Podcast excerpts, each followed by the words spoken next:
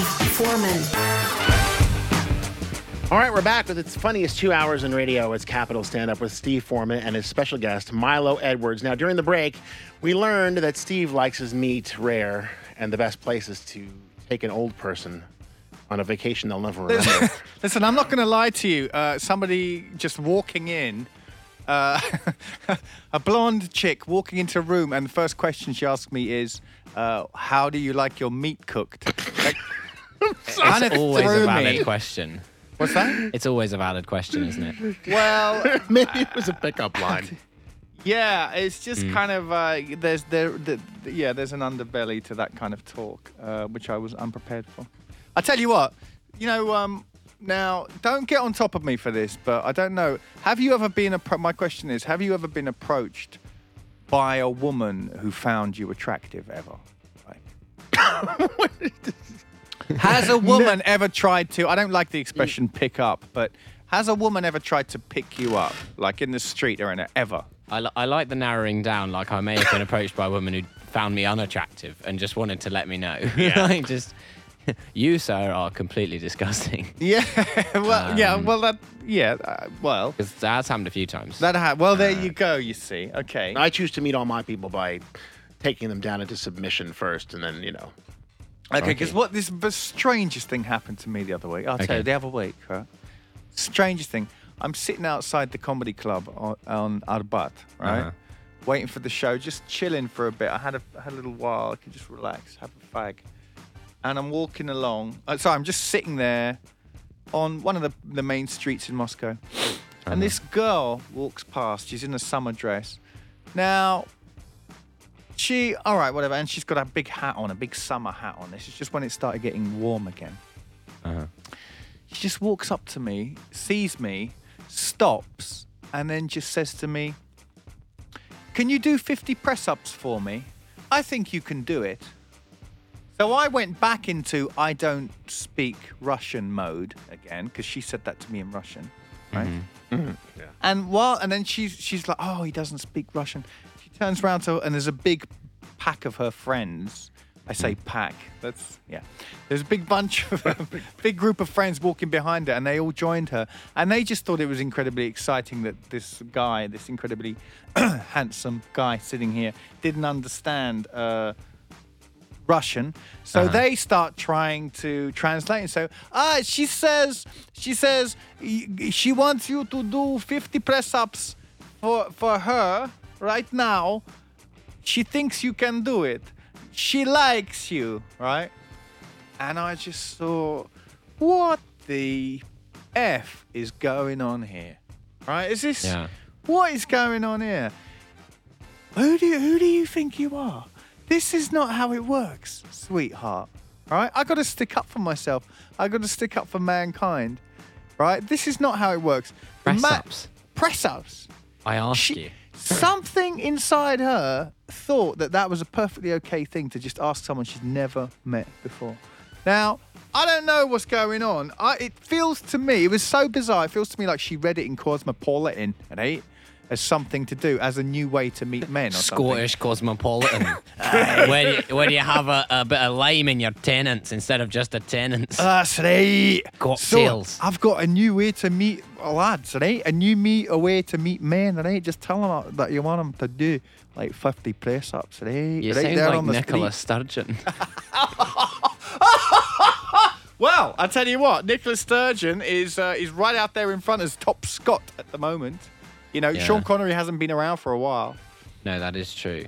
So, uh, yeah, Hmm. Nicola Sturgeon's the only person who knew what the hell was going on, actually, the- last week. Yeah. But anyway, enough about Nicola Sturgeon. It'll put me off my tea. Um, yeah, so I'm pretty. I, that was bizarre, right? That Yeah. was really bizarre. What do you think about that? Cosmos writes in and says, just admit that you can't do push press ups. Hey! Just Hey. admit to it. I can. 50's a lot, though, isn't it? Go, go, go on, Steve. Do them now. I, I believe you can do it. I, Get like nice it. to him with the camera and to film me doing Yeah, 50 yeah, press yeah. ups. Okay, But the going thing is, live. why should I do it for this girl? I don't even fancy her. That's- Why should I do it? No, What is very this true. man test? I don't have to Man do this test. man test. Russia is one big man test, isn't it? Exactly. really? exactly. Yes, it is. The other three, the other 364 days of the year are already enough of a man test for me. I don't appreciate being asked to do 50. Yeah. Drop and give you 50 on the street. I had, I had a similar experience actually, um, where uh, th- this this guy was had come to Moscow, who was like a, a friend of a friend, and she phoned me and she was like, "My cousin's in, in Moscow. Can you um, can you show him around?" And I was like, "Sure." Um, didn't really speak more or less any Russian at all. Um, we hung out for a while, and I took him to this bar, Kamchatka, to get some food, the one that's just behind Tsum. Oh no. Yeah, and we're sitting there. but this was on like a Wednesday. Like this was, you know, it wasn't like Friday night or anything. We're sitting there, and these like three girls come in who are just absolutely like Steaming. blasted. Yeah, they are just, you know, they're, they're hardly on this planet. And then this this girl this girl comes up to me and she's speaking to me in Russian. She's like, "Can I kiss you?" And I'm like, Wow. and I'm like, I'm afraid not. And then she's like, right. She's and then she points at the, the guy I'm sitting with. and She's like, can I kiss him? And he's of course not understanding any of this, um, but is noticing that he's being pointed at, and he's like, and I'm like, well, you'll you'll have to ask him. and then she goes to him and she goes, can I kiss you? And he's like, what the hell is this woman saying to me? And I'm like, yeah, he doesn't uh, he doesn't speak Russian. So then she starts go, moving into English, which is when it gets even more dangerous. Excellent. And there's, can, Eh, I want to uh, kiss you for for a joke. You're very Oh, thanks, love. handsome.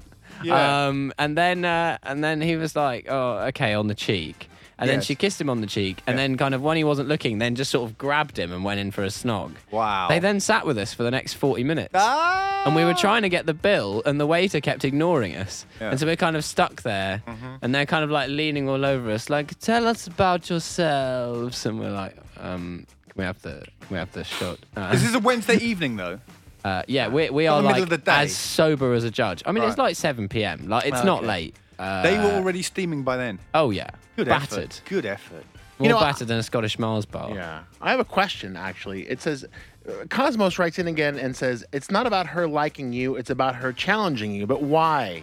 Hmm? What's what's with the challenge? Why Yeah. do why do you need to be challenged for? I don't know. Why does she need to know whether Steve can do 50 Right. push-ups? Why does she need to know? Like, is it is that? I mean, Is she involved in illegal illegal gambling? Well, I'm getting the feeling that that uh, I don't know. wom- I don't know. This this is women are feeling more emancipated to say ridiculously stupid things. but I to mean, you men. could be the This most is great. horrible guy in the world, but what 50 push-ups is going to prove? I have no idea. Well, I'll be exhausted, and then what? Then they can have their way with you, Steve. That's you know, when you're it. too weak to resist. That's what it is. They want to break you down first. Well, I'm not. I don't like it at all. I don't like it at all. Hey, guess what? How was your day? Hey, I got a guy to do 50 press-ups for me. Yeah. I bet she can't even do one. The fat cow. Hey. But the girl, the girl. If that, you're, uh, the if you're girl that listening, approached- it's a, it's a challenge. Hey! We should get her in the studio, get Nasta in with the camera, have you and her do a little push up. Listen, this girl, I'm not going to be rude about her, the way she looked, but she was no CrossFitter, all right? Okay. She was no CrossFitter. How do you think she liked her meat cooked? Medium? Raw. Raw. raw. yeah. raw, raw meat. That was actually Steve's nickname back in, back in his wrestling days. That's right. Listen, guys, I got to go to a break just to remind people of the number plus seven nine two five one one one one zero five three. It's Capital Stand Up, the funniest two hours in radio with Steve Foreman and his special guest Milo Edwards. We'll have more after this.